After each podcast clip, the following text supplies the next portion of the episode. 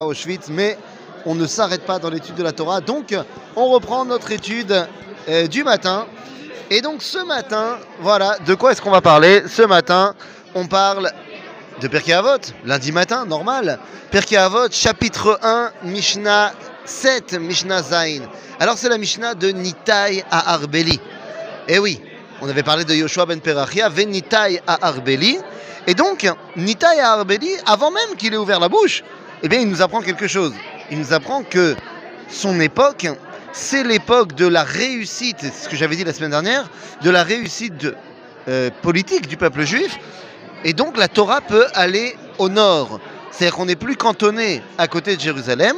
On va retrouver des chachamim bah, Arbel. Arbel, c'est à côté de Tibériade.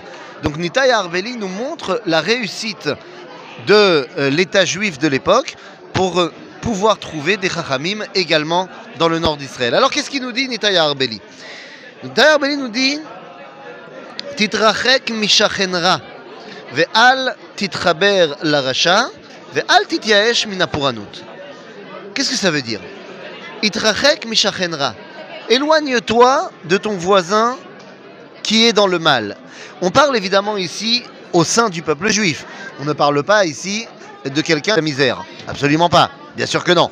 Donc, puisqu'on parle ici du peuple juif, alors qu'est-ce qu'on dit? Eh bien, on va lui dire Itrachek Mishachenra, pour ne pas que tu apprennes de lui. Mais pour l'instant, il n'est que Ra. Il n'est pas encore Racha. Il y a des gens qui vont devenir Racha. Et à eux, on te dit Altitraber la Racha. Quelle différence entre le Ra et le Racha? Eh bien, les amis, en hébreu, il y a une dimension qui s'appelle la dimension, enfin la, forme grammaticale, qui va s'appeler le ishtafel. Et donc, le shin dans cette forme grammaticale veut dire qu'on s'approprie la chose. C'est Nitaï Arbeli qui parle.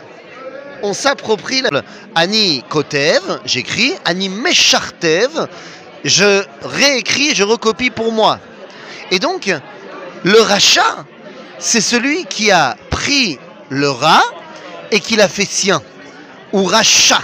Le Shin veut montrer qu'il s'est approprié la chose. Vous savez, dans la Haggadah de Pessah, eh bien, on dit, à propos du rachat, Ve'afata chinav. Qu'est-ce que ça veut dire chinav? Mazé, frappe-lui les dents, on, traduit dans les Haggadot traduits, mais ça veut rien dire. Non, dit Chassidim, frappe son Shin, enlève-lui le Shin de rachat, et comme ça il redeviendra simplement Ra. Ra, c'est quelque chose qui est éloigné de toi. C'est-à-dire que des fois tu t'attaches au Ra, mais ce n'est pas toi. Et donc, celui qui est Racha, fais-le redevenir simplement Ra, il pourra s'en éloigner donc. Donc, Titrachek Mishachenra, n'apprends pas de cela.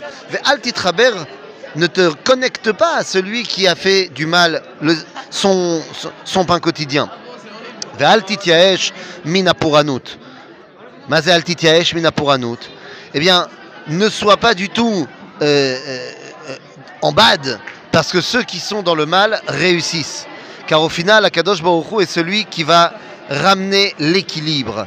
Je suis actuellement en Pologne sur, le chemin de Auschwitz et je peux vous dire que ceux qui ont essayé de faire détruire le peuple d'Israël, où sont-ils aujourd'hui et où sommes-nous aujourd'hui? Al Tityaesh Minaporanut, car au final, c'est la vérité et la grandeur qui vont sortir vainqueurs et victorieux pour dévoiler Akadosh Baruch Hu dans le monde.